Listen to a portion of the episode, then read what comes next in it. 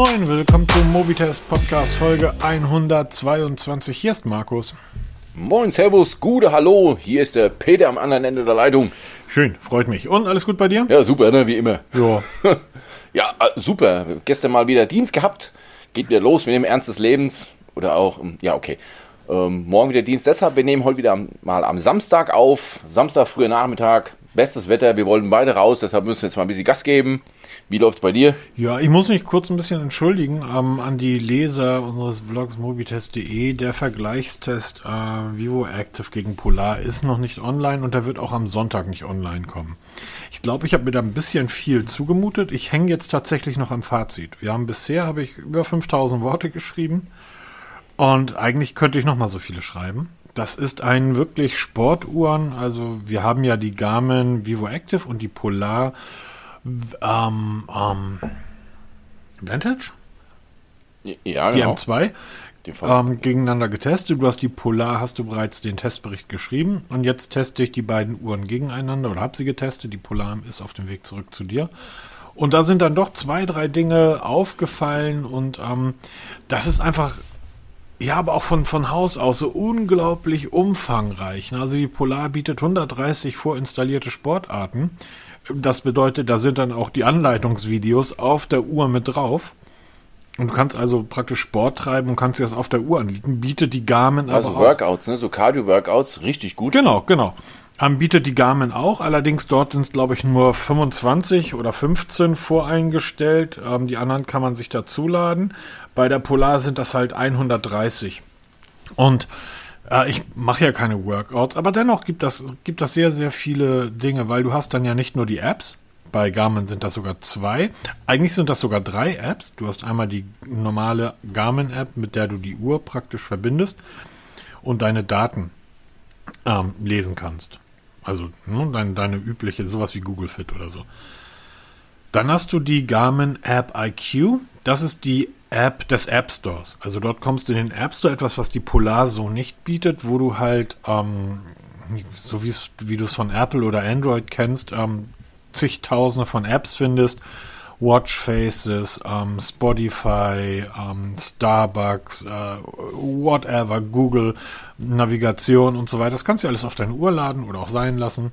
Und dann gibt es noch eine dritte App. Die konnte ich bisher aufgrund der Pandemie noch nicht ausprobieren, ähm, aber da freue ich mich schon drauf. Das ist die Golf-App. Das heißt, du kannst bei der Garmin, da ist auch ein extra Bereich in, in der, in der Haupt-App zum Sport, ist halt Golf. Und du kannst dir dort Kurse runterladen. Das sind unendlich viele Kurse in dieser Garmin Golf App vorhanden und aufgrund des GPS weiß die Uhr halt, wo du bist.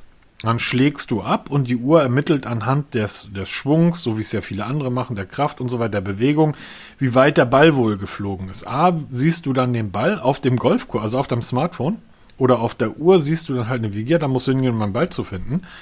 Darüber hinaus sagt dir die Uhr aber auch, hm, nimm mal hier jetzt ein anderes Eisen, weil in 70 Metern ist ein Wasserloch oder ist eine Sand, ist ein Bunker, den du gerade nicht siehst. Oder, oder, oder.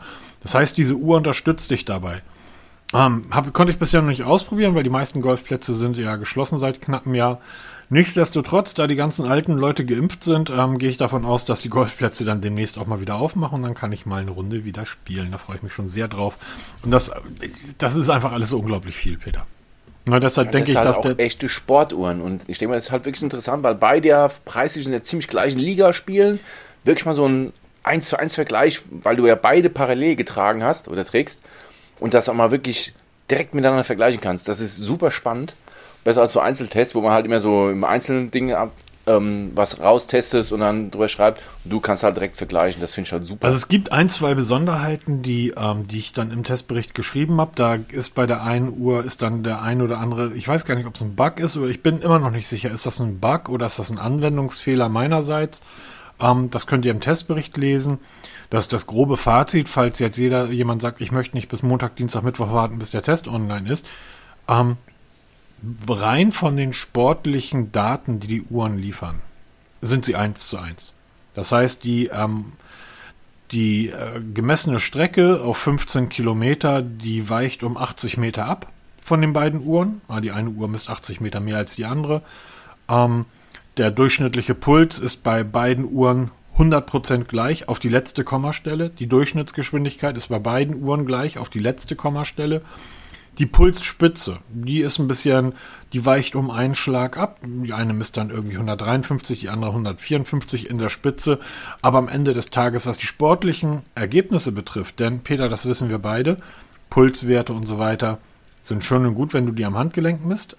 Keiner, der seriös Sport treibt, misst die am Handgelenk, sondern man nimmt ein, ähm, ein Gürtel mit. Ein Brustgurt. Genau, und beide beherrschen natürlich auch Brustgurte. Selbstverständlich. Ähm, das können beide. beide beherrschen nicht nur Brust, Brustgurte. Ähm, anders als die Uhren eines anderen Herstellers, da kommen wir gleich nochmal drauf. Ähm, Grüße gehen raus an die Stiftung Warntest, ihr Vollvögel. Ähm, anders als andere Uhren kannst du zum Beispiel bei diesen Uhren, du kannst bei Amazon dir für 20 Euro ein, ein zum Beispiel ein ein Watt, also ein Gerät, was die Kraft misst, während du Fahrrad fährst oder beim Laufen. Du kannst halt alles über ähm, Bluetooth oder über sämtliche Schnittstellen mit diesen Uhren verbinden. Das heißt, die sind komplett offen. Kaufst dir da irgendwas für 30 Euro und dann kannst du dir aussuchen, wie du das mit den Uhren verbindest. Und dann siehst du halt, während du Fahrrad fährst, siehst du halt deine äh, Trittfrequenz oder du siehst halt die, die Kraft, also die Wattzahl, die du gerade von dir gibst und so weiter. Das einfach, sind einfach die Uhren sind einfach Sportuhren. Sportuhren, ja.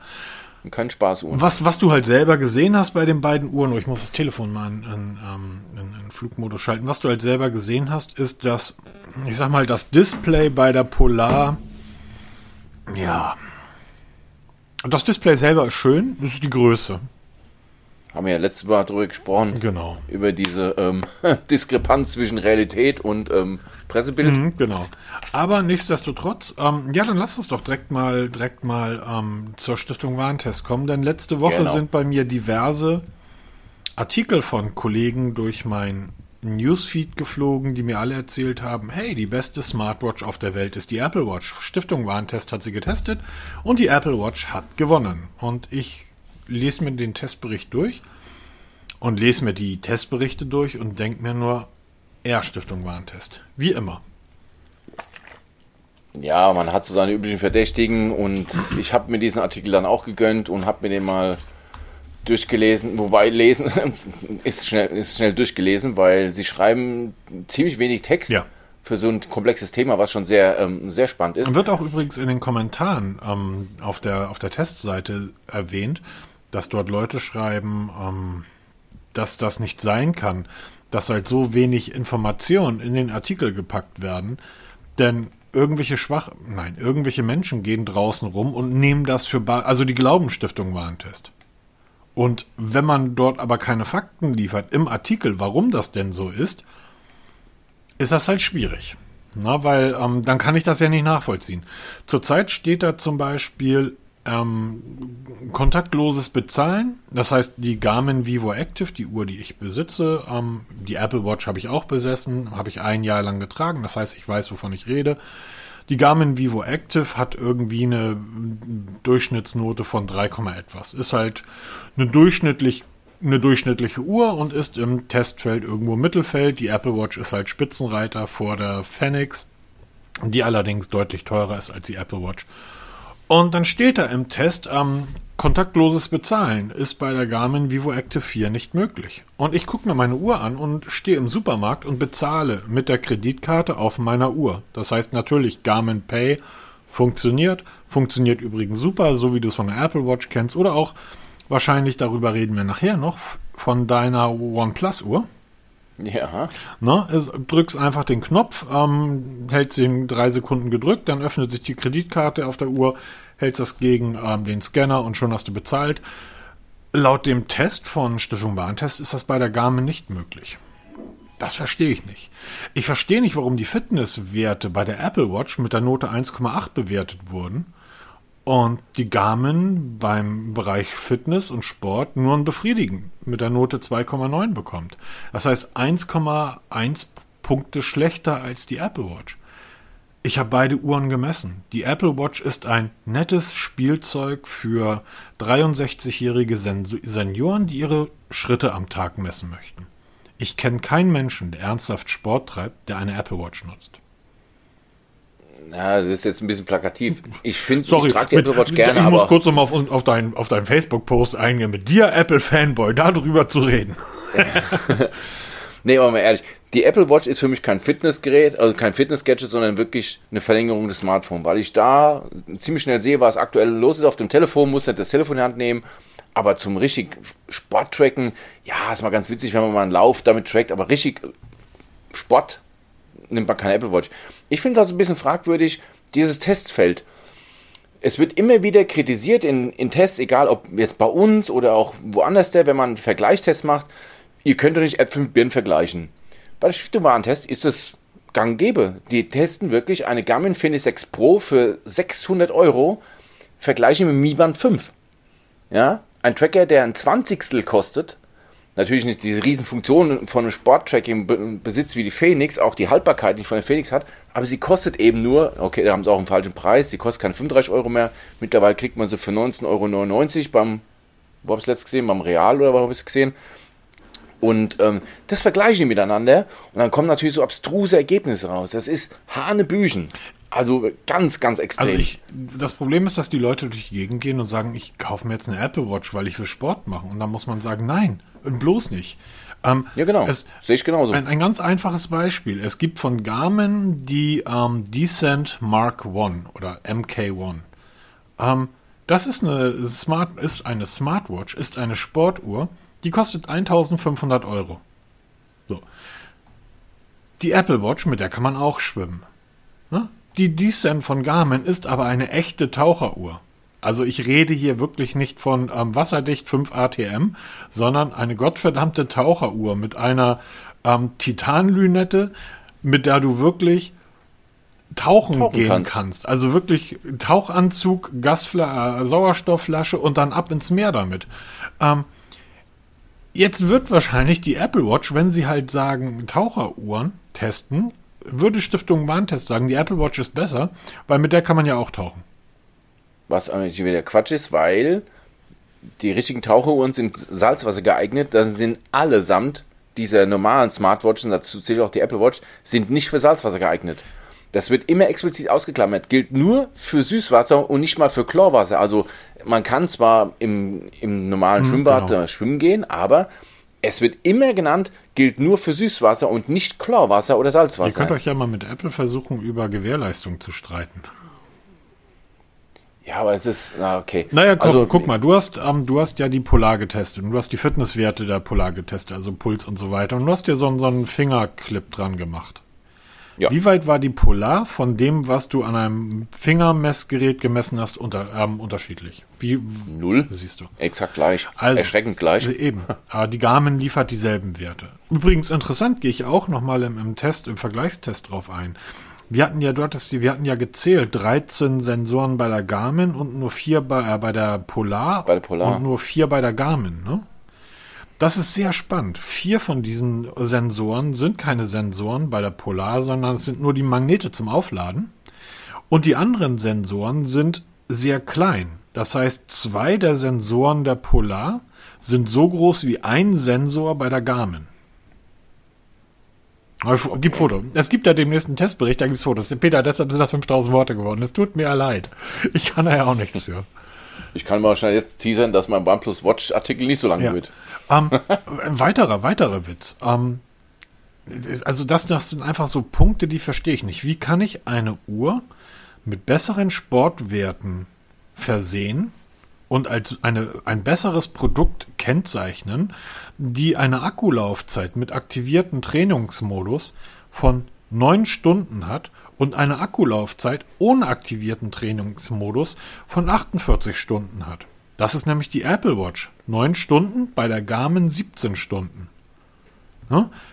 Ja? 48 Stunden ohne aktivierten Trainingsmodus bei der Apple Watch, 96 Stunden bei der Garmin Vivo Active. Jetzt kommt aber ein sehr interessanter Fakt. Das sind Zahlen, die hat die Stiftung Warentest aus dem Produktblatt der Apple Watch abgeschrieben. Peter, du hast eine Apple Watch. Kommst du damit ja. auf zwei Tage ohne aufzuladen? Im Leben nicht.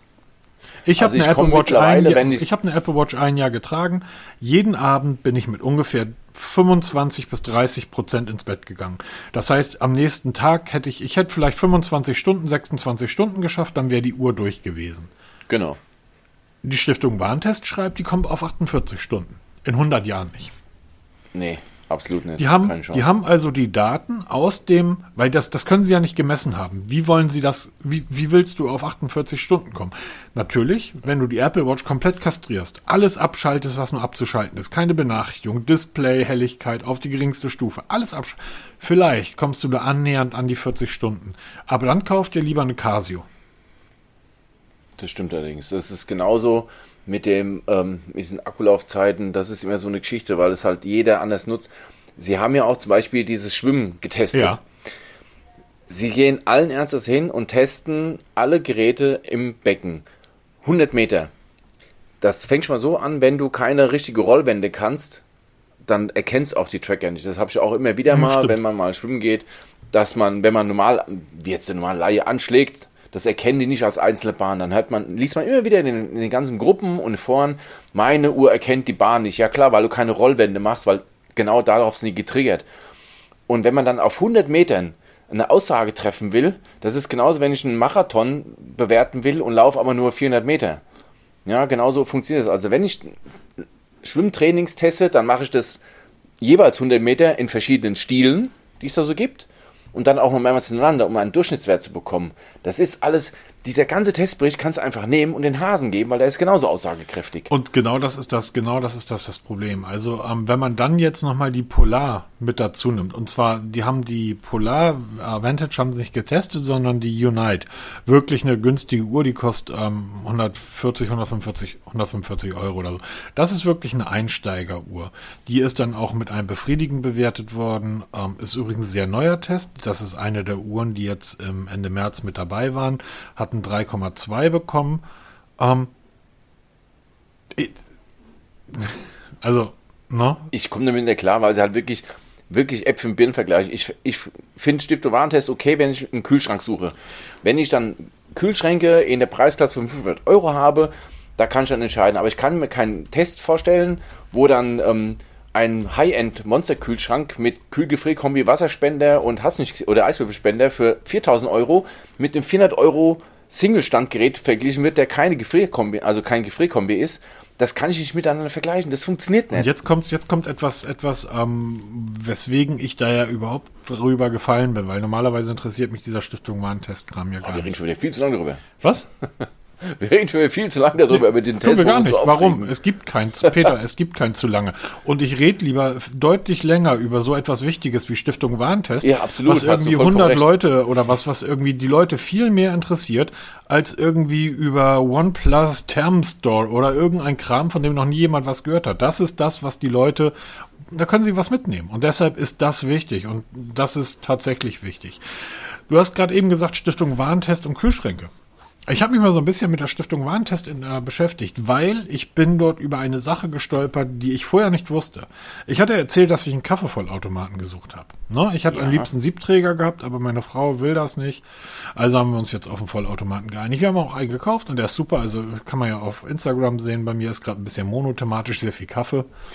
Ähm, es äh, das, was dort bei der Stiftung Warentest passiert, in, und ich bin da halt bei dem, bei dem Kaffeetest drüber gestolpert und habe dann festgestellt, das machen sie in allen anderen Bereichen auch, ist, dass sie die Tests so anpassen, dass es für große Hersteller funktioniert.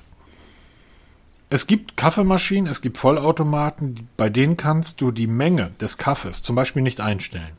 Das heißt, ein Espresso hat 25 Milliliter. Punkt. Da brauche ich mit niemandem diskutieren. Das ist einfach gesetzlich so festgeschrieben.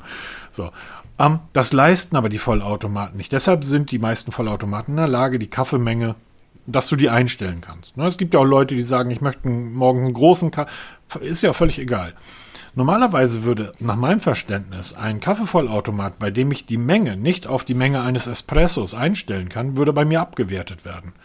Stiftung Warntest umgeht dieses Problem, um halt nicht größere Hersteller vor den Kopf zu schlagen, dass die sagen, wir testen so, wie die Geräte bei uns ankommen. Also ungefähr so, als wenn ich dir eine Apple Watch schicke und sag, teste die mal und du sagst, ja, ich nehme sie aus der Verpackung und ich teste sie so, wie sie angekommen ist. Das sagen die ja immer, sie kaufen die Geräte selber. Ja, ja, klar. Es geht aber darum, dass du dort nichts einstellst. Du musst doch bei der ja. Apple Watch die Uhr auf dich anpassen. Und erst wenn du die Uhr auf dich angepasst hast, das Smartphone auf dich angepasst hast, erst dann kann ich doch losgehen und sagen, so, jetzt teste ich. Ich kann doch aber keine Maschinen nehmen und sagen, ich nehme die aus der Verpackung und stelle die nicht ein, so wie es sein sollte, sondern ich nehme die halt so aus der Verpackung und teste sie dann und teste sie dann durch. Dann testen sie, ähm, nehmen sie miserablen Kaffee und bewerten dann Geschmack eines schlechten Kaffees. Ähm, das Siegel der Stiftung Warntest kostet dich übrigens 1000 Euro. Was mich auch noch, was mir gerade auffällt, ähm, bei dem Warntest-Artikel zu den Smartwatches haben sie ja auch den ähm, Kalorienverbrauch genau. in die Wertung mit reingenommen. Ein Kalorienverbrauch, der sowieso Ach, scheiße, nie scheiße. Passt. Hab der ich, passt nie. Habe ich noch das gar nicht in den Testbericht mit eingebaut. Wird wahrscheinlich Mittwoch werden. Das muss ich auch noch mit reinbringen. Haben wir letztes Mal drüber gesprochen. Die Kalorien, die von den Uhren geschätzt werden, die werden ja tatsächlich geschätzt. Genau, das sind irgendwelche ähm, Tabellen, die herausgelesen werden, dann hochgerechnet werden. Das ist bei denen, Stiftung Warntest, ein Kriterium. Streckenlänge, Puls ebenfalls. Das war es dann auch schon mit der Fitness. Also die Fitnesskalorie besteht aus Kalorienverbrauch, Streckenlänge und Puls. Puls, sehr schwierig mit einer Uhr zu messen. Wissen wir alle, haben wir schon ein paar Mal drüber gesprochen. Streckenlänge, okay, muss man halt immer davon ausgehen. Wie misst du das? Es ist immer exakter, habe ich auch mal einen Artikel drüber geschrieben. Viele sind der Meinung, ein Tracker mit GPS eingebaut ist das genaueste als ein Tracker mit AGPS, der sich das GPS vom Smartphone holt. Völliger Schwachsinn davon, da merkt man spätestens dann, dass jemand keine Ahnung hat. Weil Assisted GPS, das heißt vom Smartphone, ist wesentlich präziser als das GPS in einer Smartwatch. Vielleicht. Das wird da herangezogen zur Ermittlung der Streckenlänge als Kriterium. Das ist genauso Kalorienverbrauch. Totaler Schwachsinn. Also, sie testen Smartwatches mit, mit Sportfunktionen und nehmen dann nur drei einzelne Kategorien raus. Nicht die Anzahl der trackbaren Aktivitäten, weil es ist ein Riesenunterschied, ob ich wirklich meine spezielle Sportart, nicht jeder geht nur laufen draußen, jeden, der eine macht Powerwalking, der andere macht Walking normal, der andere macht, weiß du, guck was. Je mehr Sportarten eine Uhr beherrscht, umso besser ist es doch für mich als Laien. Was am Ende dann rauskommt, ist ja wurscht, aber ich habe die Möglichkeit. Vielleicht kann ja Und irgendjemand, ähm, der, weil Polar irgendwie nicht auf Fragen reagiert, ähm, vielleicht kann mir irgendjemand beantworten ähm, die Frage, warum die Polar drei verschiedene GPS-Versionen hat. Du hast einmal GPS und GLONASS, du hast GPS und Galileo und du hast GPS und wie heißt das chinesische System, Peter? Das GZSS oder Genau, genau, GZSS, genau. Das heißt. Ähm, Normalerweise gehe ich doch davon aus, dass die, also ich habe bisher bei noch keinem Gerät, also weder beim Smartphone noch bei irgendeiner Uhr, das einstellen müssen. Also ich habe die, die, ne? ich habe es nicht wählen müssen, sondern das machen die Uhren ja von sich aus und suchen den für sich besten Standard raus. Warum muss ich das bei der Polar A aussuchen? Und B, Frage an Polar, oder vielleicht weiß das einer von den Hörern. Ähm, es gibt bei der Polar, wie bei allen anderen Smartwatches, die Möglichkeit der Unterbrechung des Trainings oder automatische Trainingsunterbrechung. Wenn ich stehen bleibe, aus welchen Gründen auch immer, dann soll auch das Training unterbrochen werden. Das soll wieder aufgenommen werden, sobald man wieder losläuft. Bei der Polar steht in der Bedienungsanweisung, das funktioniert nur, wenn man das GPS auf die höchste Empfindlichkeitsstufe stellt. Leider, liebe Polar-Leute, ist nirgendwo erklärt, was die höchste Empfindlichkeitsstufe ist. Ist das ähm, GLONASS? Ist das am Galileo oder ist das das chinesische System? Ich habe sofort einen Techniksachverständigen angerufen, aber der konnte mir das auch nicht erklären. Peter, du hast einen schönen Artikel darüber geschrieben. Ja, weil das sind, das sind verschiedene Systeme, die zwar auf dasselbe basieren, aber da, zum Beispiel das GLONASS ist das russische System, Galileo ist das europäische System, ist im Moment das genaueste, aber halt nicht so weit verbreitet. Und dann gibt es halt noch das GSZZ oder GZSS, das, das chinesische. Da gibt es auch noch Baidu, da gibt es noch viele, viele mehr. In dem Artikel ist das alles beschrieben. Aber wenn man schon sowas zur Auswahl hat und dann nirgends erklärt bekommt, wo ist der Unterschied zwischen den einzelnen, vor allem was an jetzt an der Genauigkeit, ob das jetzt Zentimeter Genauigkeit oder Meter Genauigkeit macht, ich glaube, das ist eher unrelevant. Na gut. Zumindest in dieser. Also, lass mich ganz klar sagen, die beste Smartwatch ist immer die Smartwatch, die für euch die beste ist. Und die Apple Watch ist es zumindest im Bereich der und hier ist ja Smartwatches und Fitness-Tracker-Vergleich. Das ist ungefähr so, als wenn ich ähm, Geländewagen mit ähm, kleinen, äh, mit, mit Kleinfahrzeugen für die Stadt vergleiche. Ist, du hast das vorhin so schön gesagt, Äpfel und Birnen. Das geht nicht. Die Garmin Vivo Active ist der Apple Watch in so ziemlich jedem Belang überlegen. Für mich aus meiner Sicht. Ähm, übrigens auch in den von Stiftung Warentest herangezogenen Testkriterien. Ähm, die Stabilität haben beide sehr gut bekommen. Wir können ja mal die Vivo Active und die Apple Watch gegen eine Wand schmeißen. Nur mal so aus Spaß an der Freude. Ähm, was dann passiert, ist jedem, der die Apple Watch schon mal genutzt hat, relativ klar. Ähm, wie man die, die, das Display einer Apple Watch wechselt und wie einfach und kostengünstig das ist, da könnt ihr euch mal die Videos von Jerry Rick anschauen. Es ist de facto kaum möglich. Es ist, ähm, ich finde sowas einfach eine Frechheit, solche Testberichte online zu stellen. Und ich finde das dann auch eine Frechheit, dass andere Blogger das einfach so abschreiben. Das, ähm, das ärgert mich tatsächlich massiv und maßlos, weil wir haben gestern gerade den Artikel oder die News bekommen, wie die letzte Woche im Apple-Universum aussah. Wir haben dort letzte Woche drüber gesprochen, über die Tracking ähm, die AirTags? Nee, nee, über die Tracking-Geschichte, dass du die deine Werbeprofile abschalten kannst. Ach so, Werbe ja, die Geschichte, ja. Ähm, in Amerika sind die Umsätze von ähm, der Content-Industrie um 90 Prozent zusammengebrochen und wir werden dort sehr viele Menschen erleben, die entweder pleite gehen oder ähm, Apple sich in den Staub werfen und sagen, bitte, bitte, wir möchten ganz gern aufs Abo-Modell wechseln und dann kriegt ihr halt 30 Prozent von uns plus mehr. Ähm, wie gesagt, ich finde Apple mittlerweile wirklich ein unglaublich fragwürdiges Unternehmen. Und ähm, da muss dann. Nee, viel spannender ist, finde ich, dass die meisten Menschen nach kurzer Zeit bemerken werden, ich kriege ja immer noch Werbung angezeigt. Ja, es ist nur Warum nicht. das? Ich habe das doch verboten. Ja. Weil das ist nämlich, ich habe mal mit Kollegen gesprochen auf der Wache. Sie glauben alle, das ist ein Werbeblock. Aber ich sage, nein, Leute, ihr kriegt einfach nur keine personalisierte Werbung mehr sobald du das aktivierst, dass du das nicht getrackt haben willst, kriegst du immer noch Werbung angezeigt, aber es ist nicht mehr, nicht mehr auf dich zugeschnitten. Ja, ist doch toll. Dann ich gesagt, ja klar, dann viel Spaß mit Darmstrümpfen. Ja. In der Werbung. Du, wenn wir da schon sind, ich, ich halte ja wirklich ähm, dort auch nicht sonderlich viel von ähm, meinen lieben Mitmenschen, gerade was den technischen Sachverstand betrifft. Ähm, ich glaube, du hast das jetzt von der Liste runtergenommen. Ich würd, wir können aber trotzdem kurz drüber reden, oder?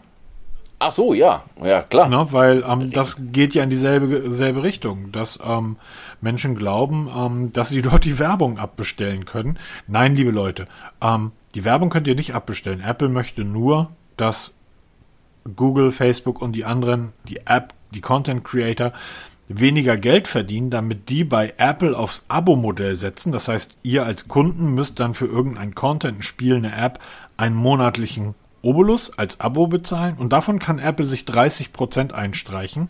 Ähm, mehr als jetzt, deutlich mehr als jetzt. Aber das ist so dieses, dieses Problem, was wir immer wieder haben. Ich habe mir vor kurzem eine Kamera für den Außenbereich gekauft.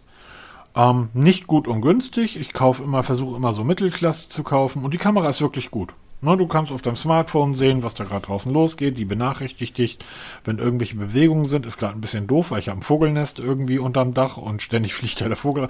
Jedenfalls ähm, liest du dann in den Amazon-Kommentaren, oh, die würde ich nicht kaufen, das ist ein chinesischer Hersteller und die funkt doch nach Hause und dann hat der Chinese irgendwie die Daten von deinem Haus. Und ich dachte in dem Fall nur, ja, besser, dass der Chinese hat als mein Nachbar, oder? Genau. Und dir ist etwas ähnliches passiert. Genau, wir haben ja, wir testen ja beide im Moment Staubsaugerroboter. Ich ja auch. Bei mir fährt nach wie vor der ähm, iBot Roomba i3 Plus durch die Gegend. Ich bin super zufrieden, auch wenn er etliche Funktionen weniger hat wie deine. Ich habe ja, Truver Finder. Ich habe den Truver Finder. Ähm, und ich ähm, hat jetzt gerade die Wohnung zweimal gesaugt, macht jetzt gerade Pause und lädt auf. Und sobald wir hier fertig sind, ähm, werde ich den Wassertank anflanschen. Das ist super einfach. Darunter ist ein Feudel. Und dann wird er die Wohnung zweimal durchfeudeln und ich werde in der Zeit irgendwie im Wald sein. Problem ist tatsächlich, dass er nur eine Etage kann. Das heißt, sobald er ins Ober, in, in die obere Etage äh, geht, ähm, hat er die untere vergessen, wenn er etwas neu vermisst. Es gibt auch Geräte, auch von dein iRobot, ähm, auch von, von Truver, die das können, aber die kosten dann halt einfach mehr. Aber ich, auch, ich bin sehr, sehr zufrieden damit, sehr zufrieden. Also ich bin mit meinem iRobot auch super zufrieden, weil der hat sich bisher noch nicht, also wir lassen jeden Tag fahren, wenn wir einkaufen sind, kann er hier gemütlich Gegend fahren. Er hat halt keine, ähm, wie nennst du das, No-Entry-Zone kannst du nicht ähm, irgendwie bewerkstelligen. Du kannst auch nicht sagen, wisch jetzt mal nur oder saug jetzt mal nur die Küche oder saug jetzt mal nur das Bad. Das macht er nicht. Der kann nur alles oder nichts. Also ähm, hatten wir letztes Mal schon drüber gesprochen. Ähm, genau. Du, du, kannst dort bei dem wirklich keine Räume definieren. Du kannst Nein, nicht sagen, gar nichts. das hat erst der i7 Plus hat es. Ach so, weil das, das finde ich, das ist für mich tatsächlich ein K.O.-Kriterium. Aber ich habe ein kleines Kind. Also ich wusste es vorher nicht und deshalb habe ich mich gekümmert. Wir haben den jetzt, aber er hat bis sein Volk gefahren. Und wenn man sich ein bisschen in das Thema einliest, Staubsaugerroboter, da gehe ich mal auf MyDeals, weil da, da schreiben ja die Leute, die die Geräte ja tagtäglich nutzen.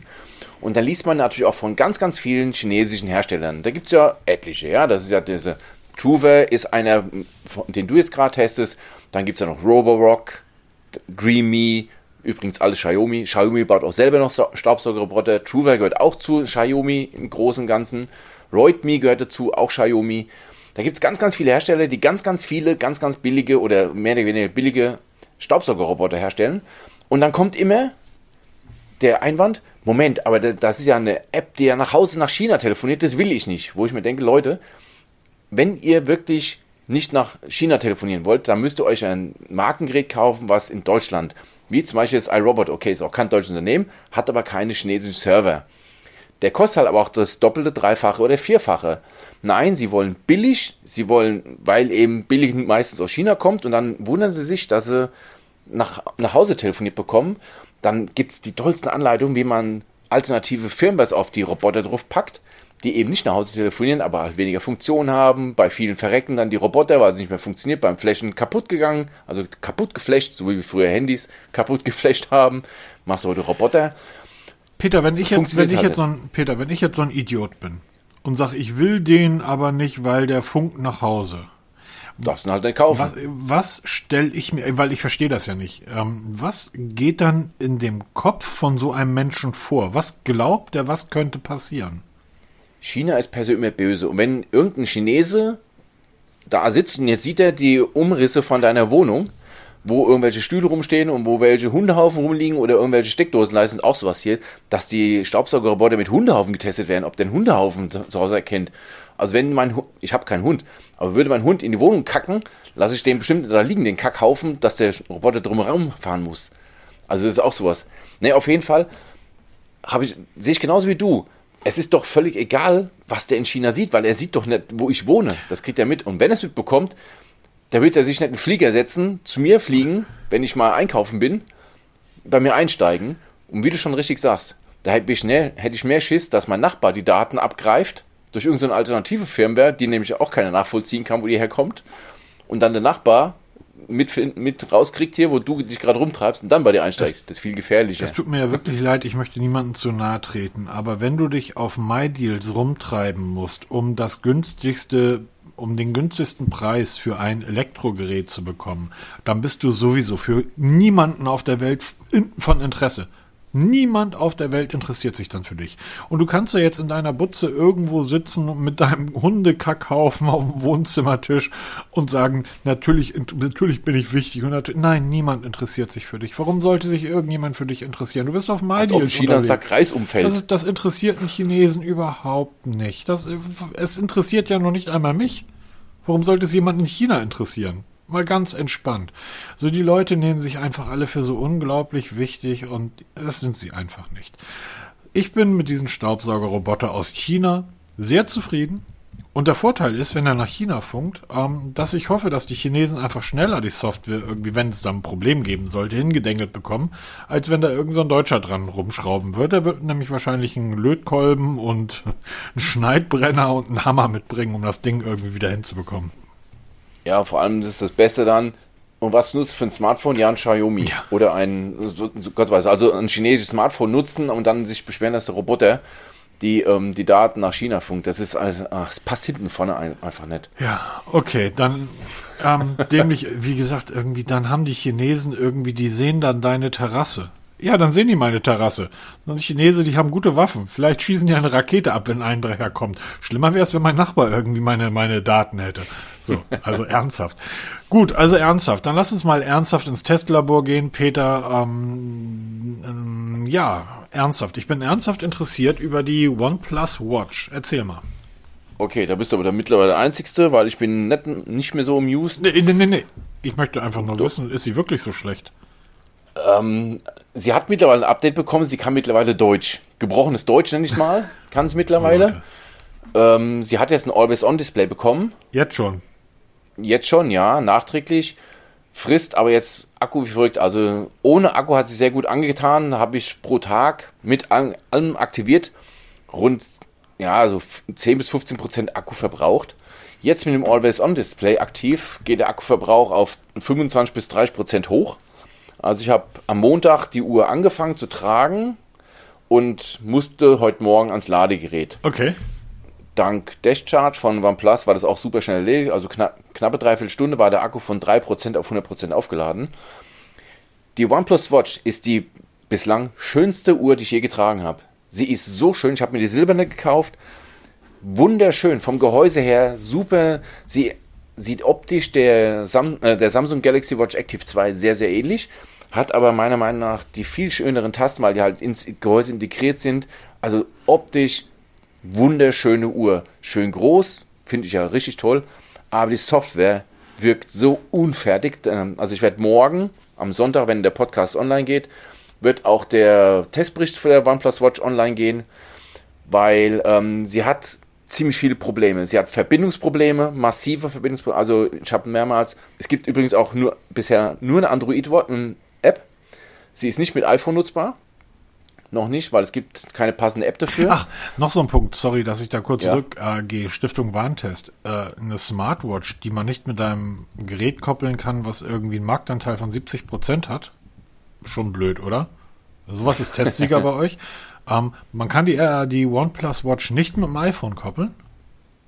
Nee, keine Chance. Nicht für Geld und gute Worte. Okay. Also das, du also, kriegst ja mittlerweile die, die, ähm, du kriegst ja sogar eine, also die Vivo, du, eine Vivo Active, du kannst ja alle Sportuhren mit dem iPhone koppeln. Jede billige Uhr hat Wollte ich gerade sagen, ja. Hat, jede billige Uhr hat für beide Systeme eine App. Bei OnePlus Net hat jetzt nur Android. Ich habe ja meinen Xiaomi und ich verliere so zwei, drei, viermal am Tag die Verbindung dazu, muss dann das Smartphone neu starten und die Uhr neu starten und auch zwischendurch musste ich mal neu verbinden, weil sie die Verbindung komplett verloren hat. Das heißt, wenn du es neu einrichten musst, dann machst du auch eine Werks zurück auf Werkseinstellungen, da waren auch die Daten von dem Tag weg. Also massive Verbindungsprobleme. Display sieht super schön aus. Sobald Sonne dazukommt, wird es ein bisschen problematisch. Dank AMO-LED-Display. Fitness-Tracking, mm, ja, macht sie, aber nicht gut. Und so geht es halt von, von einem ins andere. Also das Ganze wirkt unfertig. Und was mich am allermeisten wundert, OnePlus steht irgendwo immer mit der Farbe Rot. Warum ist das Ladekabel bei dieser Uhr nicht rot, sondern ganz billig schwarz? Das erste, was ich, ich habe ausgepackt, was ist das? Alle Smart, also Smartphones von OnePlus haben rote Ladekabel. Nee, und ähm, die, welche, wieso? Ich überlege gerade, es gab ein Tutorial für irgendein OnePlus-Gerät, dass man das Ladekabel rot färbt. Stimmt, das OnePlus Nord. Das OnePlus genau. Nord hat auch ein schwarzes. Und da haben sie ja dann nachträglich noch eine ähm, Edition rausgehauen mit diesen Türkisen. Genau. Ähm, also bei der Watch hätte ich das äh, verlangt, dass es absolut, dazu gehört. Das absolut, muss einfach, absolut. OnePlus braucht ein rotes Ladekabel, Punkt. Absolut, also da, da ähm, gibt es gar keine zwei Meinungen. Ich hätte auch gern gesehen, wenn der Button ähm, der ja, also der, der Button, wo OnePlus draufsteht. Ja. Der obere, genau. wenn der, und sei es nur einen roten Rahmen, also eine rote Einfassung, bekommt. Irgendwie das als OnePlus zu erkennen, weil es ist so nicht als OnePlus zu erkennen, die Uhr. Also lest euch mal den Testbericht durch, da wird vieles drin zu stehen sein. Ich bin unzufrieden, ich werde die Uhr wieder zurückschicken. Also ich werde sie nicht behalten, weil zwar optisch wunderschön, aber sie ist einfach unfertig. In einem halben Jahr, OnePlus liefert ja immer beständig Updates, muss man ja zugeben. Ich denke mal, so einem halben Jahr, dreiviertel Jahr ist sie dann so gereift, dass sie nutzbar ist. Für 160 Euro, was sie im Moment kostet, zu teuer für das, was sie kann. Da gibt es wesentlich bessere. Ja, Wird auch im Testbericht genannt. Komisch. Schade. Genau. Ähm, ja, wollen wir jetzt hier über den Roomba i3 noch reden? Haben wir, wir gerade schon genau. gemacht, ausführlich. Dann reden wir mal über dein Lieblings, neues Lieblingsspielzeug, du Apple-Fanboy. Die Apple AirTags. Weißt du eigentlich, dass es ähm, sowas schon seit vielen, vielen Jahren gibt und nennt sich Tiled und kann man in sämtlichen... Nein, das ist, das ist ganz neu. Das ist von Apple. Das gab es vorher nicht. Okay. Das ist ganz neu. Das, war, das andere war was ganz anderes. Das hatte mit nichts zu tun. Weißt du, dass es die auch äh, bei Teils in ganz flach? Nein, nein, la la la la la. ich wollte das unbedingt mal testen, schreibt der Peter da auf Facebook, als wenn es vorher noch nie gegeben hat. Genau, also ich habe die AirTags mir, ich habe mir einen bestellt. 35 Öcken kam an und ähm, ja, sie funktionieren. Die Einrichtung, Apple typisch, man macht den AirTag an, also man zieht so eine Lasche raus, dann wird der, der Akku, kriegt dann Saft oder der Akku liefert dann Saft und dann wird er vom iPhone erkannt, man richtet ihn ein, man bei wo ist, gibt einen Namen, alles ganz toll. Was mich am allermeisten interessiert hat, war dieses, dieses Tracking oder man nennt es auch neu Stalking. Ich habe diesen Tracker einfach meiner Frau in die Handtasche gesteckt, wie sie zum Arbeiten gegangen ist. Und habe gesagt, pass mal auf, der ist ja auf mich eingestellt. Guck mal, ob dich der Tracker warnt, dass du jetzt gerade verfolgt wirst. Sie war drei Stunden außer Haus, weit weg von zu Hause. Das, der AirTag hat nicht einmal Piep gemacht. Ich habe mehrfach den Standort abgefragt. Das wurde sofort gezeigt. Also auf Meter genau wurde mir gezeigt, wo sich meine Frau befindet. Sie hat aber zu keinem Zeitpunkt eine Warnung bekommen, dass sie gerade getrackt wird. Habe ich gesagt, okay, vielleicht ist es ein Fehler, weil der AirTag weiß vielleicht, dass meine Frau meine Frau ist. Habe ich meine Tochter eingesteckt. Meine Tochter ist dann damals zu ihrem Freund gefahren, oder was ist damals, die Woche zu ihrem Freund gefahren knapp 30 Kilometer von uns weg von zu Hause, habe ich auch gesagt, pass auf, ich lasse dich tracken, guck mal, ob das iPhone irgendwas meldet. Nichts, also ihr Gerät? Gar nichts. Ihr iPhone hat auch nichts gemeldet, dass sie verfolgt wird. Dann habe ich ihn einmal in den Verloren-Modus gesetzt. Da soll ja der, ähm, jemand, der mit dem iPhone in die Nähe kommt, ihn finden, in Anführungsstrichen, und sich bei mir melden. Das hat wirklich funktioniert. Also ihr Freund hat auch ein iPhone. Da hat der AirTag mir gemeldet, dein, dein AirTag ist gefunden worden, hat die Adresse gezeigt, wirklich perfekt auf dem Meter genau, wusste ich genau, wo das Ding ist. Aber meine Tochter wusste auch in diesem Moment nicht, also hat keine Warnung bekommen.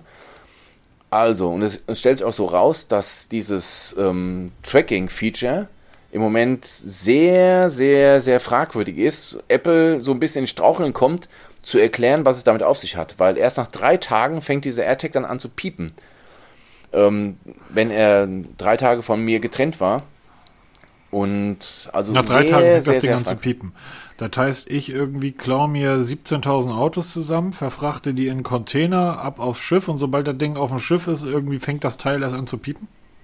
Ja, irgendwie sowas. Also ist alles sehr, und, sehr, sehr äh, komisch. Datenschutzmäßig irgendwie ähm, ist das auch in, in Europa völlig okay oder was? Also wenn man hier Menschen, die an einem Gewinnspiel teilgenommen hat, eine Woche später nochmal eine Werbe-E-Mail hinterher schickt, wird man auf ein Prozent seines Jahresumsatzes verklagt, aber Apple darf sowas machen? Hm. Ich denke mal rein offensichtlich wohl nicht. Sie schreiben ja auch, dass du nicht getrackt werden kannst, weil das Gerät ja sofort meldet oder dein iPhone ja sofort meldet, wenn du unerlaubt getrackt wirst. Punkt 1 fängt an, wenn du einen Androiden bei Wollte dir trägst, kriegst du schon mal gar keine Warnung, weil das ja nur mit, mit iPhone funktioniert, also mit dem Apple-Device. Also wenn deine Frau ein, ein, ein Android nutzt, kannst du ihr das in die Tasche stecken, sie wird nie davon erfahren. Ja, und selbst wenn du ein iPhone hast, kriegst du nicht gemeldet, dass du verfolgt wirst. Weißt du eigentlich, dass es äh, ein Produkt gibt, das Tiles heißt? Ja, kenne ich, ja. In verschiedenen Größen? Farben, ja, Farben. Gibt es auch Chipolo, ist auch noch so ein Hersteller. Ja, teils finde so ich aber schöner. Die sehen einfach geiler aus und auch das relativ teuer. Ja. Und ähm, weißt du, dass die mit allen Geräten funktionieren? Ja, auch die Samsung Smart Tags Plus funktionieren mit, auch mit iPhone. Wieso kann Apple sowas nicht? Weil es Apple ist. Ja. Frage beantwortet, nächstes Thema. Ja, apropos. aber, aber mal ernsthaft, wofür brauche ich dann so ein Teil? Im Endeffekt nur um zu Totaler stalken, Quatsch. Oder? Es ist totaler Quatsch ich werde es auf jeden Fall mal einsetzen, wenn wir in den Urlaub fahren oder fliegen, wenn das mal wieder möglich ist. Schmeiß so ein Ding Koffer rein und probier mal. Naja, aber die Lass Fluggesellschaften wissen ja zumeist, wo sich das Gepäck dann befindet, wenn du in Malle Ganz stehst. Ganz genau. Ne? Also richtig. Äh, es macht keinen Sinn. Im Portemonnaie macht es keinen Sinn, weil du musst schon ein großes Portemonnaie haben, dass dieses Ding nicht auffällt, weil es ist größer als ein 2-Euro-Stück. Auch da gibt es von Teils eine Lösung fürs Portemonnaie. Ja, das ist alles so. Ähm, ist halt von Apple, ne? Da muss man viel in Kauf nehmen, auch viel bezahlen dafür. Ja, aber wieso Im tun Endeffekt die Leute gerade so, als wenn das irgendwie eine neue Technik ist? Das gibt das schon, immer so das ist. gibt das schon besser, so. schöner, wertiger und funktioneller. Und das seit vielen, genau. vielen Jahren. Genau, aber es ist halt nicht von Apple. Ja, die Leute sind so dumm. Frage beantwortet. Ja, nur komm, nächstes Thema. Mich äh, nervt sowas. Gehen wir mal in die ja, News. Und zwar, endlich wird's mal spannend. Neben diesem ganzen Quatsch, über den wir reden, endlich mal über Smartphones. Die neue A-Serie von Oppo ist da und ich mag Oppo, weil Oppo ein spannender Hersteller ist. Genau, sie haben eine komplett neue Serie. Was heißt neue Serie? Ja, Die A-Serie hat jetzt eine Fortf genau. Fortsetzung erfahren. Es ist jetzt die A54, 74, 74, 5G und A94-Serie vorgestellt worden. Geräte von der Einsteigerklasse bis hoch in die Mittelklasse unterschiedlich ausgestattet. Ich habe jetzt keinen eigenen Artikel dazu geschrieben, weil mich die Geräte jetzt ehrlich gesagt nicht so wirklich interessieren. Ich habe auch nicht wirklich die Zeit gehabt dafür. Und sind auch nicht von Apple. Äh, sind auch nicht von Apple, genau. Oh, komm, wenn das Apple-Geräte ähm, wäre, hättest du sieben Artikel geschrieben. Aber sofort hier, aber sowas von. Auf jeden Fall werde ich in die Shownotes mal die Produktseite verlinken, da kann ich einmal im Detail anschauen. Sind wirklich spannende Geräte, weil sie ähm, viele Features aus der Oberklasse oder vielleicht auch teilweise Spitzenklasse in die niedrigen Klassen transportieren und dann dabei nicht mal hässlich aussehen. Sie sehen richtig gut aus. Ja, das stimmt allerdings. Also das muss man wirklich sagen. Also es gibt ja viele Hersteller, bei denen das dann auch wirklich billig ist, ja, oder billig aussieht. Da rede ich jetzt nur von Xiaomi, von meinem Redmi 9, was auch, es ist günstig, es sieht aber auch halt günstig aus, ne? Und das hast du bei den Oppos nicht. Das finde ich sehr schön. Wer sich dafür interessiert, auf jeden Fall mal auf dem Radar behalten. Vielleicht, wenn du Interesse hast, können wir mal am Testgerät fragen. Ich bin ja auch raus aus dem Game. Wenn du was testen möchtest, sag Bescheid. Hallo Sony. Ach ja, genau. Da war ja auch was. Hallo Sony. genau. Ich bin ja raus aus dem Game. Ernsthaft. Ja, Smartphones habe hab ich kein Interesse mehr dran. Ja, dann schick mal also. das neue iPhone 13. Äh, genau. Was hat das, das denn mit Entertainment Space für Android-Tablets auf sich? Aus den News, wo ich erstmal völlig überrascht war. Mhm. Android-Tablets können in Zukunft auch ähm, Games, Bücher, Filme etc. auf einer eigenen Widget, nennen wir es mal, oder auf einer eigenen Startseite präsentieren.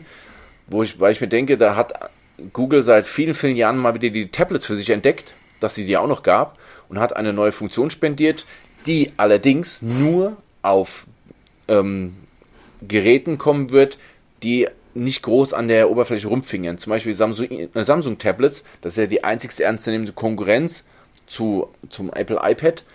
Die werden diese Entertainment Space nicht bekommen, weil sie eine eigene Oberfläche drüber bügeln. Und ähm, ist halt die Frage, wie, wie wird es am Ende aussehen? Was wird da gezeigt? Wird da primär das gezeigt, was du hast? Oder wird das eher so eine Werbeoberfläche werden, was ich ja befürchte? Ich sehe das um dann komplett anders. Ja, ja. erzähl. Ähm, die Google I.O. steht ja vor der Tür, die Entwicklerkonferenz. Wir haben letzte ja. Woche schon darüber gesprochen, dass ähm, Wear OS, also das Smartphone-Betriebssystem von Google, einen neuen Namen bekommt und wahrscheinlich auch neue Funktionalitäten. Wir rechnen damit, dass ähm, die Verschmelzung von äh, Google Wear, es soll nur noch Wear heißen, und ähm, Fitbit ähm, vonstatten geht. Und ähm, wir dürfen Deutschland halt nie als Maßstab nehmen. So, Deutschland ja. ist ähm, ein, ein sehr eindimensional eingeschränktes Land, besonders wenn es im Bereich Technik geht. In anderen Ländern, den USA zum Beispiel, ist Google, was die Sparte der Chromebooks betrifft, mittlerweile ähm, seit einigen Jahren schon irgendwo zwischen 20 und 30 Prozent.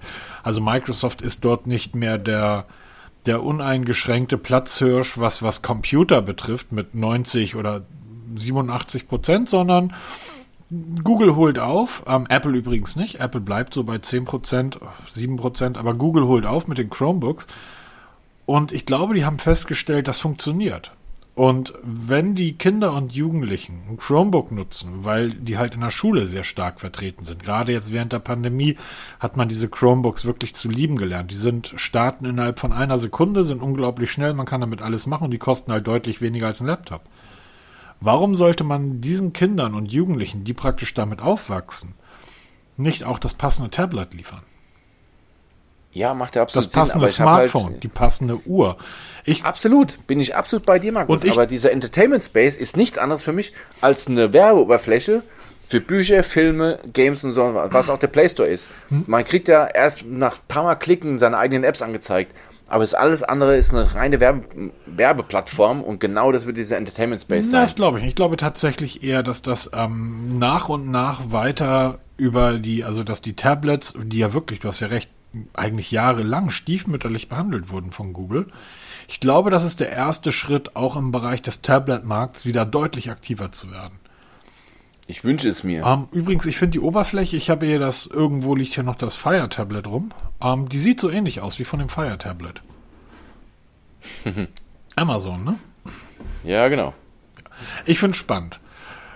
Sehr spannend sogar. Was ich nicht so spannend finde, aber das spannend. wirst du mir mal gleich erklären, hoffe ich. Ähm, was ist die Theme, was ist der Theme Store für OnePlus? Was soll das? Ein Feature, was seit Jahren von OnePlus gefordert wird, einen eigenen Theme Store bei den Smartphones, so wie es Huawei hat, Samsung hat, wie sie alle heißen. Jetzt kommt OnePlus in die Pushen, hat offiziell angekündigt, dass man Tester für einen Theme Store sucht, der wohl dann mit Android 12 kommen wird. Das heißt, man hat jetzt schon als OnePlus-Nutzer ja Riesenauswahl aus 300 Millionen Themes, die man, die, die man sich überall runterladen kann oder auch Icon-Packs, die man direkt in dem Smartphone verwalten kann. Das Ganze wird zusammenge zusammengesammelt in einen eigenen Theme Store, wie eben bei Huawei oder Samsung, wie sie alle heißen, oder Xiaomi. Da gibt es schon seit Jahren und das wird dann auch von OnePlus geben. Wer sich da bemüßigt fühlt, mal als Tester zur Verfügung zu stellen, ich verlinke den Artikel mal in den Show Notes wer in dem Forum angemeldet ist, kann da direkt sich anmelden und dann da fleißig mitrühren. Genau. So viel dazu zum Steam Store von OnePlus. Genau, dann haben wir noch eine News bezüglich Google I.O. Sagtest du ja, wir werden demnächst ziemlich viele News zu Wear OS bekommen oder dann Android OS oder wie Android Wear, wie es dann auch mal heißen wird. Da wird jetzt das Gboard kommen. Ähm, das Gboard ist eins der Lieblingstastaturen von mir, weil es halt so gut funktioniert. Auch dieses Glide-Typing, was ich ja eigentlich eher, ich habe lange gebraucht, um das zu machen. Mittlerweile nutze ich es ganz gerne. Dieses Google Board oder diese Tastatur kommt jetzt auch für die Uhren mit Wear OS. Und das wird eine ziemlich coole Geschichte, weil man nicht nur das Wischen, das macht auf so einem Display keinen Sinn, auf so einem kleinen, aber es wird eine Spracheingabe geben. Das ist ja zum Beispiel so ein Feature von der Apple Watch, was ich ja wirklich hervorragend finde dass man per Sprache auf Nachrichten antworten kann. Das wird dann auch mit Wear OS gehen. Das heißt, ich kann statt tippen oder darum wischen, kann ich direkt die Antworten einsprechen und dann losschicken. Ich muss dazu sagen, ähm, das liegt natürlich aber auch ein Stück weit an der verwendeten Software, an dem Algorithmus und an dem, was Google einfach kann. Die Spracheingabe beim Pixel 6 ist die mit Abstand beste, die ich jemals genutzt habe. Ähm, die sind, was, was das betrifft, was die Software betrifft, sind sie einfach allen anderen ganz, ganz, ganz weit voraus. Wenn das auch nur ansatzweise so gut auf Wear OS funktioniert wie ähm, auf dem Smartphone, weil ich spreche seit langer, langer Zeit meine Texte nur noch ein. Also ich kann mich nicht entsinnen, weil ich das letzte Mal alle Artikel sind eingesprochen, die ich äh, bei Mobitest schreibe. Ich äh, lese die dann nochmal drüber und korrigiere die, aber diese 5000 Worte, die schreibe ich nicht, sondern die spreche ich ein. Und wenn das dann auf bei Wear, es wird ja in Zukunft wahrscheinlich nur noch Wear heißen, Google Wear, wenn das dort genauso gut funktioniert wie beim Smartphone, bin ich sehr glücklich. Und generell, ich freue mich, dass da Bewegung in die, in die ähm, Wear-Geschichte bei Google kommt. Absolut. Samsung ist so ja auch verdient. auf den äh, Zug wieder drauf. Wenn wir da ein paar tolle Produkte, ein paar tolle Uhren bekommen, wobei ich zurzeit nicht wüsste, was an der Vivo Active 4 aus meiner Sicht für mich verbessert werden könnte. Ähm, aber so etwas Spracheingabe, das wäre schon toll. Okay, ähm, gehen wir weiter. Xiaomi-Event. Ähm, Deutschland-Premiere Vollendung. Das Warten hat sich gelohnt. Was soll das, Peter? Genau, am 11. Mai wird dann auch das Xiaomi Mi 11 Ultra offiziell für den europäischen Markt oder speziell für Deutschland vorgestellt. Ist ja auch nichts Neues, ist ja schon vor einiger Zeit vorgestellt worden, wird dann halt nochmal in einem eigenen Event für Deutschland vorgestellt. Die Daten könnt ihr bei uns schon nachlesen. Dazu gibt es einen Artikel bei uns. Ähm, ist ein super High-End-Smartphone, spielt halt wirklich ganz oben mit, wird aber auch dann preislich en entsprechend liegen. Da weiß man jetzt noch nicht so wirklich 100% die Preise. Das, das ist so das einzigste Spannende, was noch übrig bleibt. Und ähm, wer gern möchte, kann sich dann halt am 11. Mai um 19 Uhr vor YouTube setzen und da gelauscht, äh, gespannt zuschauen, wie man da das Ultra präsentiert. Ich werde mir das mal anschauen. Ich denke mal, ich werde Zeit haben und mal die Stunde gönnen. Ja, ich muss wahrscheinlich arbeiten. Aber ich bin, kein, ich bin kein Beamter. Ja, genau. Ne, am Anfang stand die freie Berufswahl. ja, stimmt allerdings. das ist wohl wahr. Ähm, Asus Zenfone 8. Genau, die stellen am 12. Mai vor, das Asus Zenfone 8. Da die Gerüchteküche brodelt, wie viele Modelle es gibt, Leitmodelle, wo man mhm. ja davon ausgeht, dass sie so ein bisschen dieses Sony-Ding aufnehmen, dass man halt kleines, kompaktes Gehäuse, High-End-Technik drinne, also wirklich diese Kompaktserie von Asus kommen könnte. Es soll Ultramodelle geben, also gibt es zig verschiedene, es sind auch die ersten Datenblätter geleakt, aber darüber habe ich keinen Bock zu reden, weil das sind halt so Leaks und ähm, Gerüchte, die dann 10 Minuten später dementiert werden. 12. Mai wird man ähm, bei YouTube das Event verfolgen können. Ich kann mal den Twitter-Link ähm, von Asus teilen, weil da gibt es immer die aktuellsten Informationen. Da wird dann auch der, ähm, der Link zum Stream veröffentlicht werden. Genau.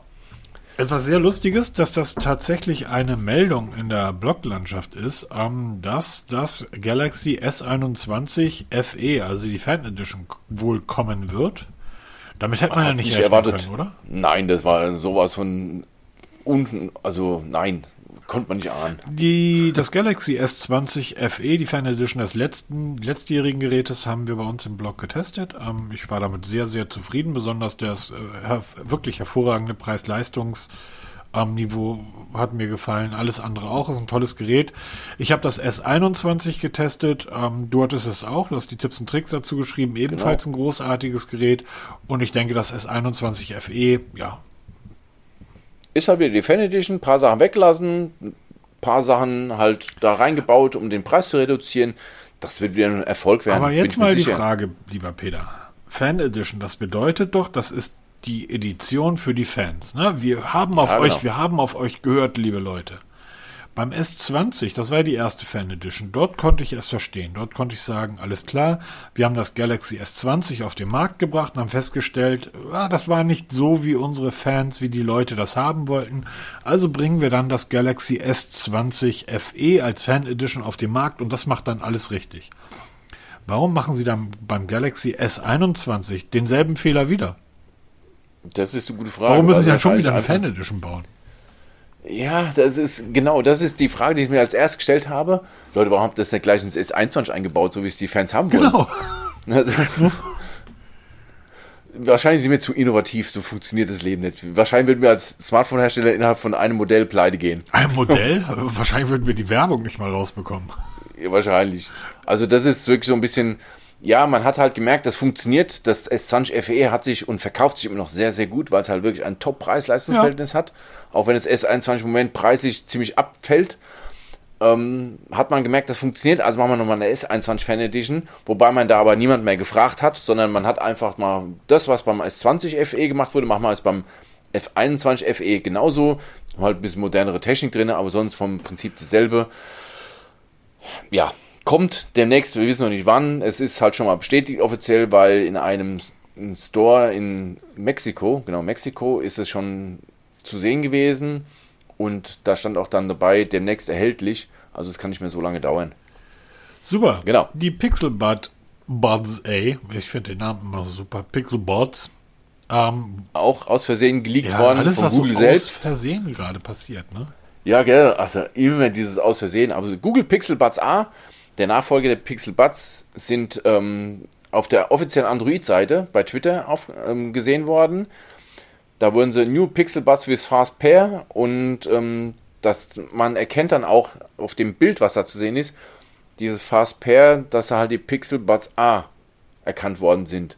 Also wird, die werden auch demnächst kommen. Ich bin leider raus aus diesen ganzen In-Geschichten, weil meine Ohren wird immer noch nicht besser. Es, ähm, ich, die Vorgänger wollte ich testen, habe ich leider kein Testgerät bekommen und dann hatte ich irgendwie auch das Interesse verloren. Und ähm, mal schauen, vielleicht, wenn es sich bei mir bessert. Ja, sonst schicken wir doch mal die testen. Pixel Buds A, weil dann ja. kann ich das hier direkt mit meinem Pixel 6.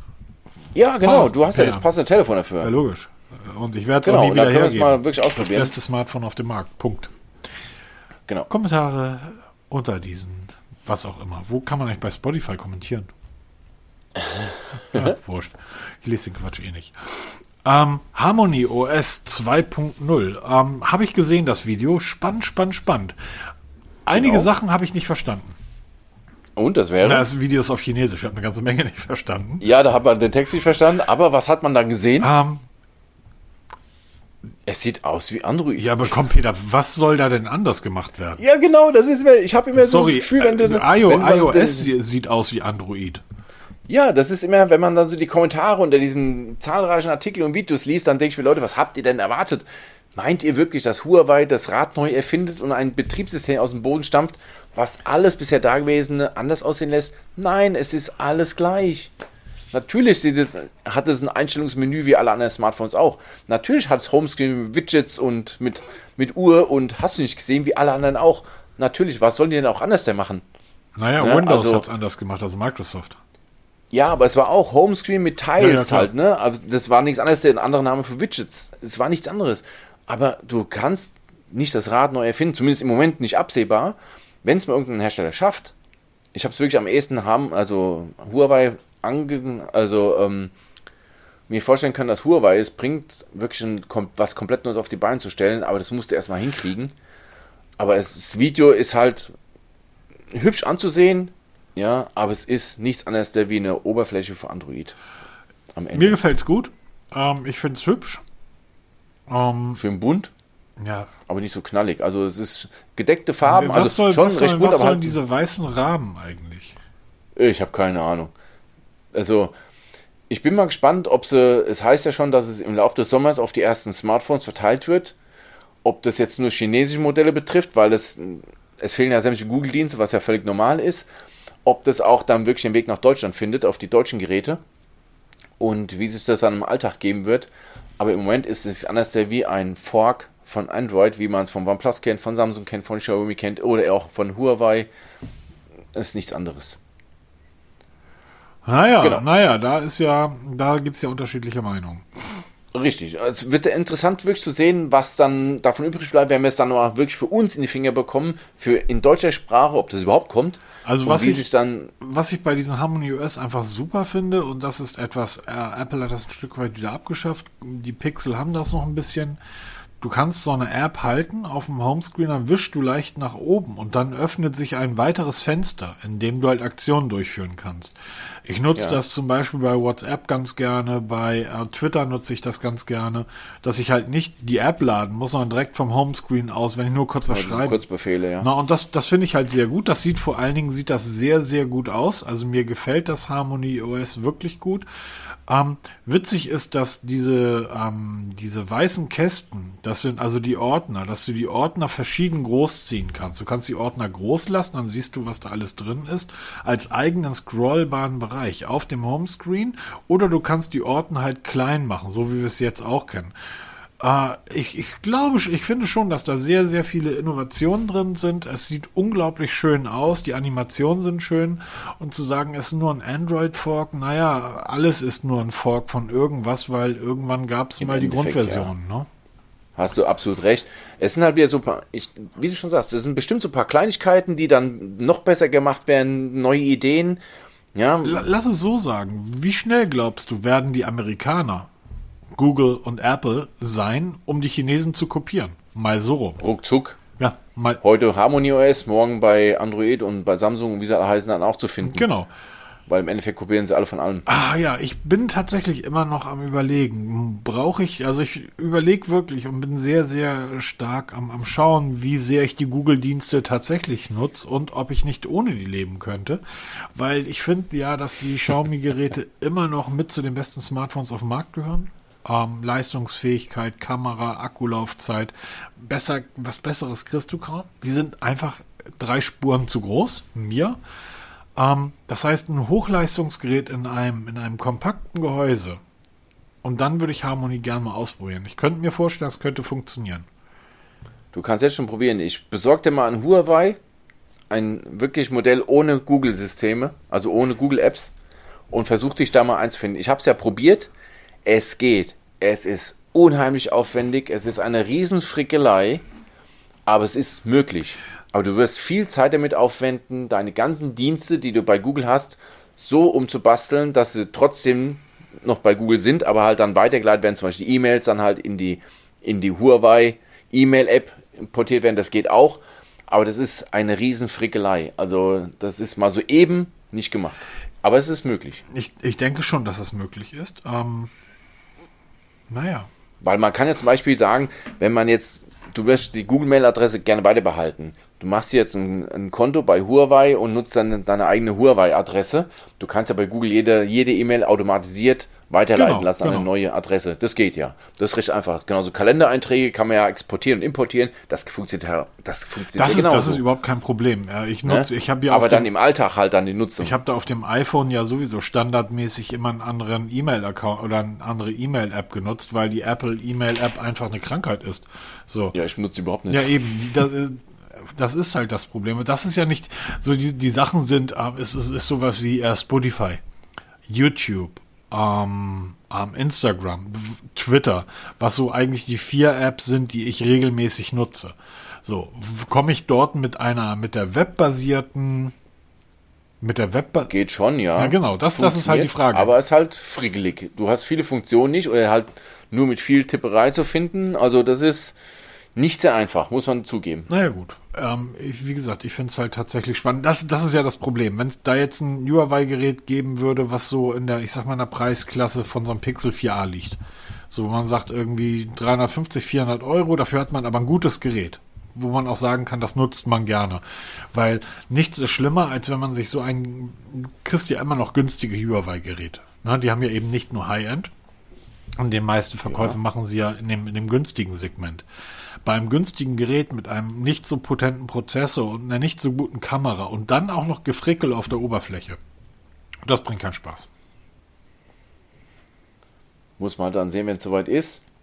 Ja. Wir werden auf jeden Fall dranbleiben an dem Thema und ich bin halt wirklich sehr gespannt, ob diese, dieses Harmony OS dann wirklich auch den Weg auf deutsche Geräte finden wird oder ob das ein ausschließlich chinesisches Ding bleiben wird. Ich hoffe doch sehr. Wird sich zeigen. Wird auf jeden Fall Thema sein in Zukunft bei uns. Bin ich mir ganz sicher. Okay. Wir haben noch einen genau, Punkt. Dann, genau, kurz zum Abschluss. Es läuft immer noch das Mi Band 6 Gewinnspiel. Bitte genau zuhören. Zwei Worte. Ist der.